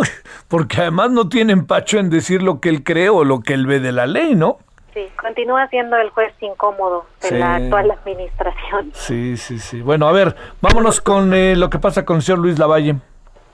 Sí, eh, el ex senador Jorge Luis Lavalle Mauri pues tendrá que enfrentar su proceso en, en prisión, esto a pesar de que él aseguró que la prisión preventiva justificada que se le impuso en abril daña irreparablemente a sus cuatro hijos. Eh, Lavalle Mauri eh, fue vinculado a proceso en, en abril por cohecho, asociación delictuosa y lavado de dinero. Promovió un amparo contra la medida cautelar que enfrenta en el reclusorio norte y pidió que se le permita llevar su proceso en libertad, pero el juez segundo de distrito de amparo en materia penal le negó la suspensión provisional. Sin embargo, sí le otorgó la medida solo para el efecto de que el ex senador quede a disposición del juzgado de amparo en lo que se refiere solamente a su libertad personal. Él eh, impugnó esa negativa mediante un recurso de queja que ya fue revisado por un tribunal colegiado, el segundo tribunal colegiado en materia penal en la capital del país, que declaró infundados los agravios señalados por el imputado y pues bueno, finalmente confirmó la decisión del juez de amparo y por lo pronto el ex senador Jorge Luis Lavalle Mauri no podrá enfrentar su proceso en libertad. Uf, uf. Este, todo del caso, es, es el único detenido por el caso Lozoya, porque el señor Lozoya vive como rey jugando golf, según se dice. Sí, derivado de la, de la denuncia que presentó Sí. Lozoya, en la que menciona a 70 personas, sí es la, la primera. Eh, también eh, viene en los próximos meses eh, la, el plazo concluye de la investigación complementaria, más o menos en la misma fecha en la que concluye la investigación complementaria del caso Lozoya, justamente de los casos, de los dos procesos que enfrenta Lozoya, el 13 de, de julio eh, se vence el plazo de la investigación complementaria de, de la Valle Mauri. Entonces Vamos. habrá audiencia en esa fecha. Cerramos en este dato que traes muy, muy, de, muy de atender, ¿no? El gasto en la higiene menstrual, ¿no? Sí, Javier, eh, eh, el Fondo de las Naciones eh, Unidas para la Infancia, UNICEF México, realizó una encuesta. Algunos de los datos eh, que obtuvieron es que el 42% de mujeres y población menstruante gasta entre 600 y 1.200 pesos al año en productos de higiene menstrual. También señala que el 97% de mujeres y hombres que fueron consultados considera que las escuelas en México deben dar tanto a las niñas como a las adolescentes insumos para la menstruación, ya sea toallas eh, sanitarias y tampones, pero de forma gratuita. Y el 63% de las encuestadas aseguró que en su escuela no pueden disponer de forma gratuita de toallas sanitarias ni tampones si las necesitan. Recordarás, Javier, que en abril la Cámara de Diputados aprobó una reforma a la Ley General de Educación para que las escuelas públicas den de forma gratuita a sus estudiantes productos de higiene menstrual. Esa iniciativa ya se turnó a la Cámara de Senadores y bueno, pues esperamos a, a, a ver cuál es la, la decisión de los senadores. Entrevistamos también a, a Paola Gómez, ella es oficial de educación de la UNICEF México y nos señaló que para que esa iniciativa sea una realidad, el dictamen aprobado propone que los estados revisen sus presupuestos y que cada escuela pública, en el marco de solicitud de recursos, pida el dinero para, para esos insumos. Sale.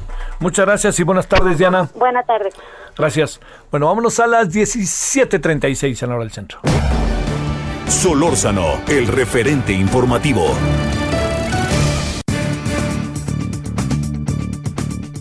Pues andábamos, su servidor andaba con la idea de que eh, la paridad de género en el gobierno llevaba también a una paridad de puestos de dirección, pero sorpresa. Vamos a ver y le vamos a contar por qué. Fátima Mace es directora de Sociedad Incluyente del Instituto Mexicano para la Competitividad. Fátima, gracias. ¿Cómo has estado? Buenas tardes. Hola Javier, buenas tardes, un gusto estar contigo y el auditorio. Gracias. No es tan cierto entonces lo que digo, ¿no? De que yo pensé que también en los puestos de dirección había una especie de paridad de género en el gobierno, pero parece que no, ¿o qué? Sí, caray, vemos que eh, pues ciertamente hay una pues hay una postura, unas ganas de tener a cada vez a más secretarias de Estado y, y tenemos prácticamente una paridad de- en el gabinete, pero tristemente eso no se refleja al interior de las secretarías de Estado. Ah, eh, uno de los hallazgos del estudio que acabamos de presentar, pues es este, y fíjate que es más grave porque a pesar de que las mujeres en la administración pública federal están mucho mejor preparadas que los hombres, no ocupan, o sea, más bien va bajando la representación de mujeres en los puestos de mando su- superior y medio. Y esto es preocupante, porque justo por esa razón vemos grandes brechas eh, salariales en, eh, en las secretarías de Estado. A ver, eso quiere decir que una cosa es el, el, dicho y otra cosa es el hecho. Pues sí, mira, esto quiere decir que en realidad estamos viendo cada vez más secretarias de Estado eh, por una decisión, digamos, eh, una acción afirmativa de parte del presidente, pero no necesariamente porque estén, porque se estén mejorando las condiciones al interior de las instituciones y las mujeres vayan creciendo en la escalera de jerarquía. Todavía hay muchas, hay muchas barreras. Mira, te pongo un ejemplo. A pesar de que prácticamente hay casi 50% de secretarias de Estado, Sí. tenemos solo el 30% en direcciones generales, solo el 28% de mujeres en las jefaturas de unidad, y esto, pues a su vez, se traduce en una brecha salarial que eh, que en promedio, pues vemos que, sobre todo en los puestos de mando, eh, por cada 100 pesos que gana un hombre, solamente una mujer gana solamente 90 pesos, ¿no? Y tiene que ver con esta baja representación de mujeres en los puestos más altos. Eh, ah, eh, ¿Seguimos con el problema de discriminación o a- cuáles son las variables que intervienen para es- estar en este estado de las cosas, lo que incluye a quienes gobiernan y la conciencia de quienes gobiernan?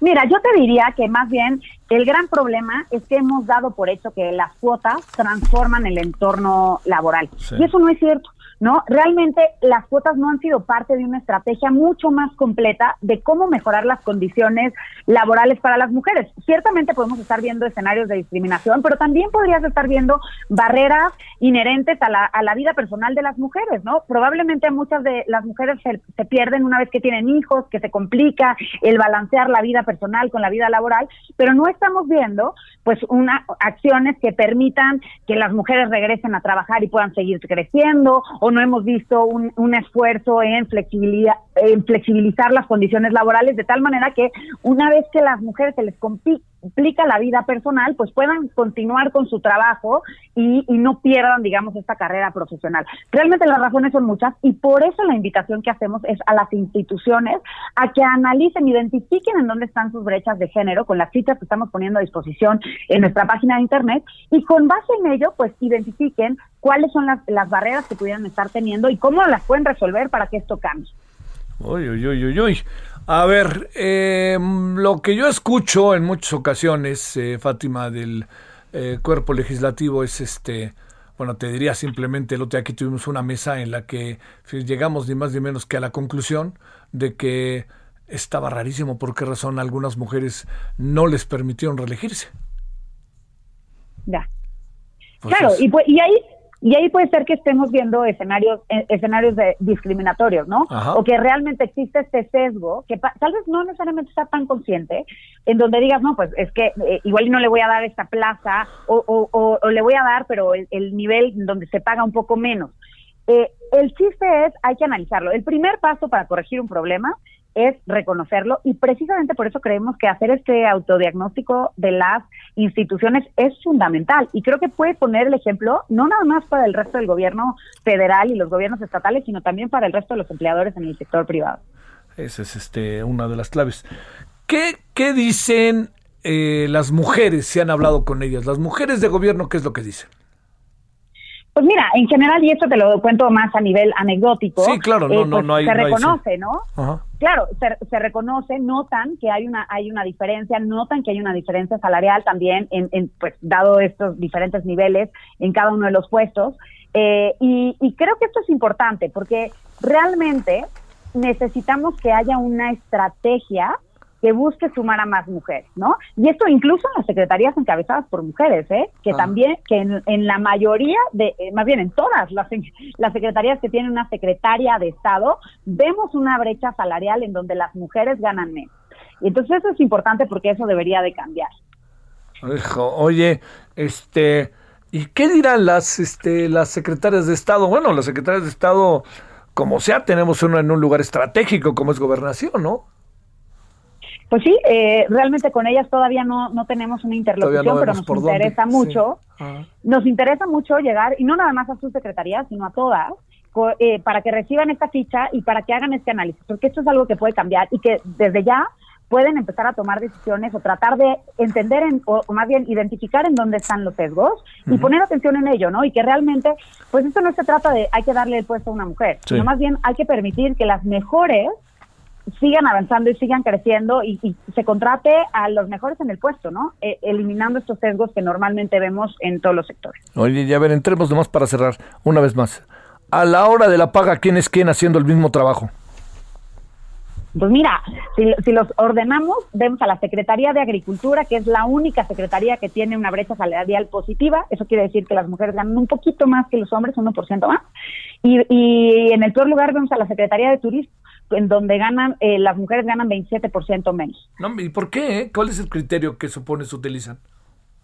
Pues, eh, básicamente es el, el dentro de los y esto es dentro de los puestos de mando, ¿no? Eh, y, y lo que estamos viendo es que los hombres consistentemente están ubicados en los puestos en donde hay mayor paga, Pues sí. incluso dentro de estos de la toma toma de decisiones. Oye, este, bueno, y me parece que la actividad del turismo, entiendo que, que, que, digamos, desde hace muchos años es una actividad que tiene o por, pretende una paridad de género por innumerables razones, ¿no? Mira, y yo te diría que incluso en este contexto de pandemia, más que nunca es importante tener perspectiva de género en ese sector, que ha sido tan golpeado por la pandemia y en donde está con- concentradas un buen porcentaje de mujeres. Ay, sí, sí, sí. Bueno, oye, este, a ver, ¿y qué hicieron con el estudio, Fátima? Este estudio lo hoy lo publicamos, está dentro de nuestra página de internet. Tenemos las conclusiones del estudio en general, pero también las fichas de las 16 secretarías que pudimos evaluar. Y eh, la idea es hacerlas llegar a cada una de las secretarías y, y poder medir la evolución de esta situación, ¿no? Porque eh, gracias a los datos que, que libera el gobierno federal se pueden medir avances y retrocesos y esperemos que eh, podamos captar más avances que retrocesos de aquí en adelante. Bueno, a ver, nada más para concluir. Eh, ¿Pudieron medir lo que pasa en el ejército y la marina o ahí sí no? No, en las tres secretarías que tienen que ver con seguridad, que serían Seguridad Pública, la Sedena y la FEMAR, no pudimos, eh, no, no vimos datos, me imagino que por cuestiones de seguridad, eh, no, no están dentro del, del portal de nómina transparente, pero el resto sí. Sale. Te mando un gran saludo, Fátima, y el agradecimiento que estuviste con nosotros. Igualmente, un saludo y gracias al auditorio. Gracias, Fátima Mase, quien es directora de Sociedad Incluyente del Instituto Mexicano para la Competitividad. 17.45 en la hora del centro. Solórzano, el referente informativo. Balance Inmobiliario es presentado por Centro Urbano. Estrena hoy Casa Odepa en 20. Grandes promociones en Tecámac, Querétaro, Puebla, Cancún, Playa del Carmen y Monterrey. Tu mejor hogar e inversión está en 20. Búscanos en 20.com.mx.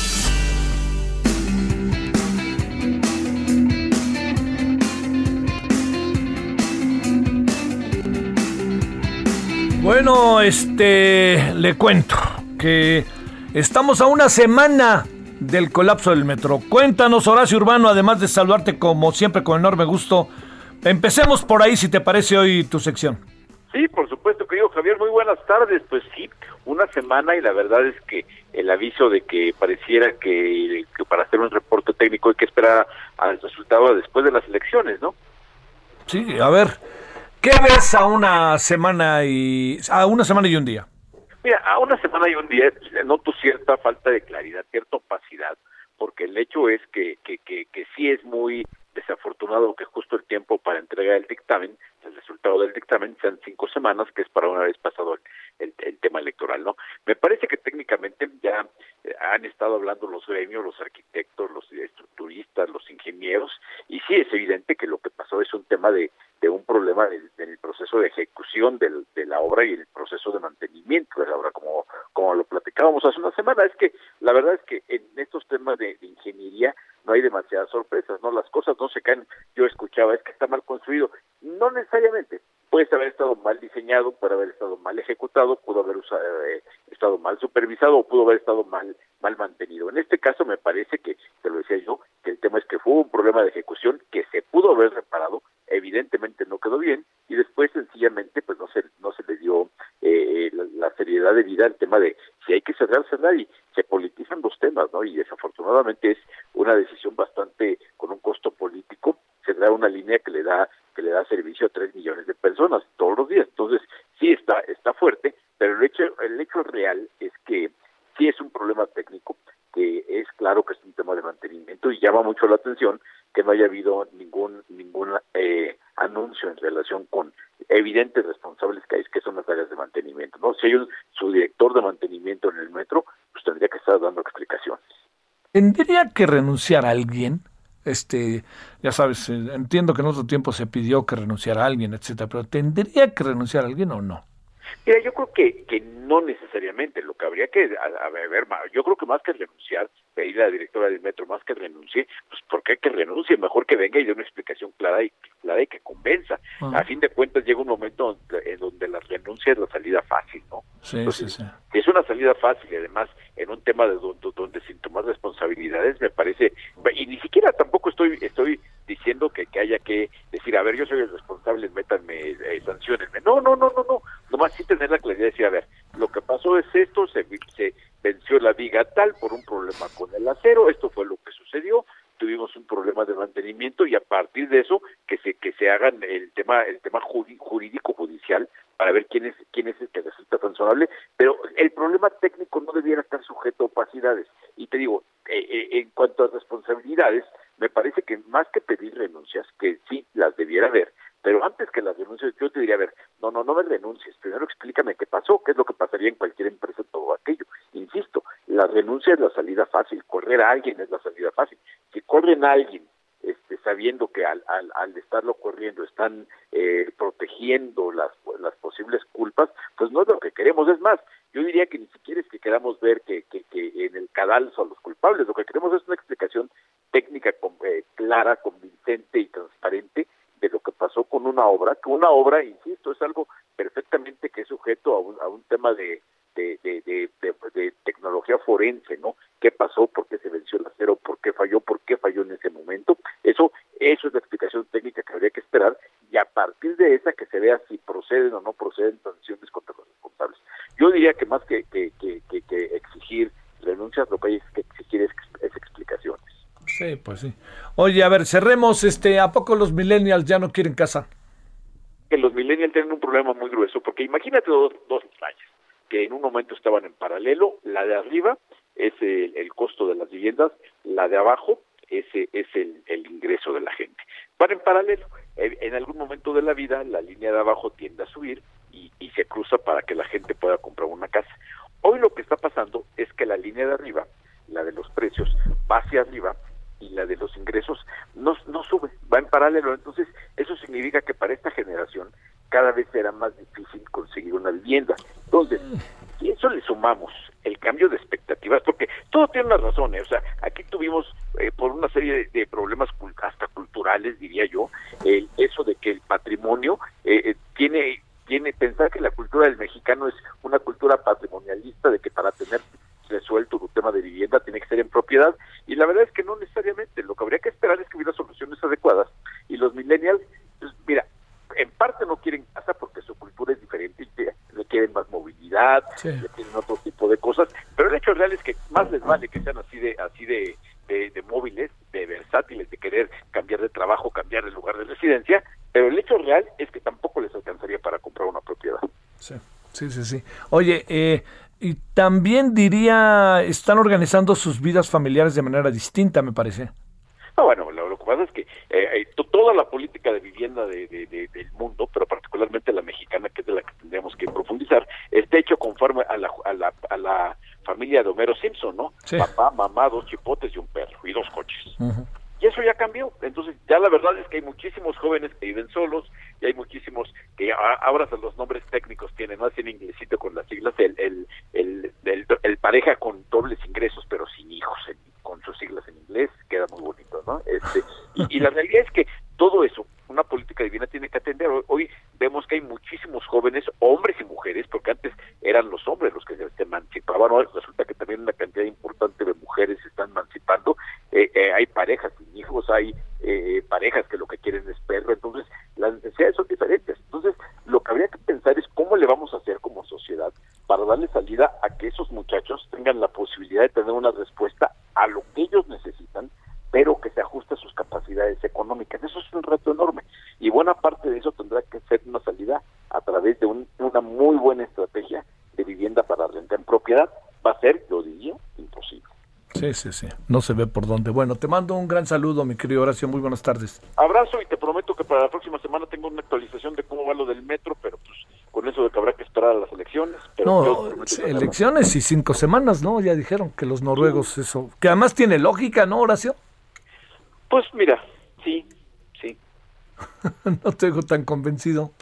Pues mira, es, es, es- es difícil. Yo, yo en verdad, este, sí quisiera, sí me gustaría ver que, su- que hubiera una conferencia donde estuviera el presidente del Colegio de Ingenieros tec- técnicamente lo que lo que pasó con un problema un problema técnico, ¿no? Entonces, este, pero bueno, eh, eh, así son los procesos, así son los, son los tiempos marcados por la política y pues ni modo, ¿no? Ayer hablé con el presidente del Colegio de Ingenieros Civiles y mi impresión es que él piensa que pudo haber sido un asunto de una falla del material, pero no lo dijo como tal, ¿eh? que cada estoy interpretando.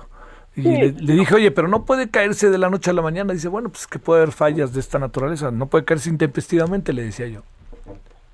Pues no, no puede caer intempestivamente, porque aunque sea una falla del material, de los materiales te van avisando. Tú ves una grieta, ves una fisura, ves, ves este que se, que se deforma más allá de la, de- de la lógica, ¿no? Yo entiendo que como buen técnico eh, esté esperando a, a- a un dictamen, a un dictamen para no aventurarse a hacer la especulación, porque ya ves que parte del encanto en en este mundo moderno es que al día siguiente del accidente ves en, en Twitter una generación de recién graduados de ingeniería, ¿no? Especialistas todos. Entonces, yo creo que el presidente del Colegio de Ingenieros sí tiene que ser cauto, pero sí hay que hay que ser claros de, de, de, de no de no dejar espacio a la especulación de que pudo haber sido un problema de tal. No, no, no pudo haber sido. Hay claridad de qué pasó. Es como con el temblor, que con el temblor se puede saber si falló el material, si falló el cálculo o, o qué, qué, qué- qué- qué fue la situación que provocó el colapso, ¿no? Ujú. Te mando un saludo y muy buenas tardes, Horacio. Abrazo, querido Javier, cuídate. Balance Inmobiliario fue presentado por Centro Urbano. Bueno, pásela bien, nos vemos a las 9 de la noche, adiós. Solórzano, el referente informativo. Heraldo Radio, la H que sí suena y ahora también se escucha. Planning for your next trip? Elevate your travel style with Quince. Quince has all the jet setting essentials you'll want for your next getaway, like European linen, premium luggage options, buttery soft Italian leather bags, and so much more. And is all priced at 50 to 80% less than similar brands. Plus, Quince only works with factories that use safe and ethical manufacturing practices. Pack your bags with high-quality essentials you'll be wearing for vacations to come with Quince. Go to quince.com slash pack for free shipping and 365-day returns.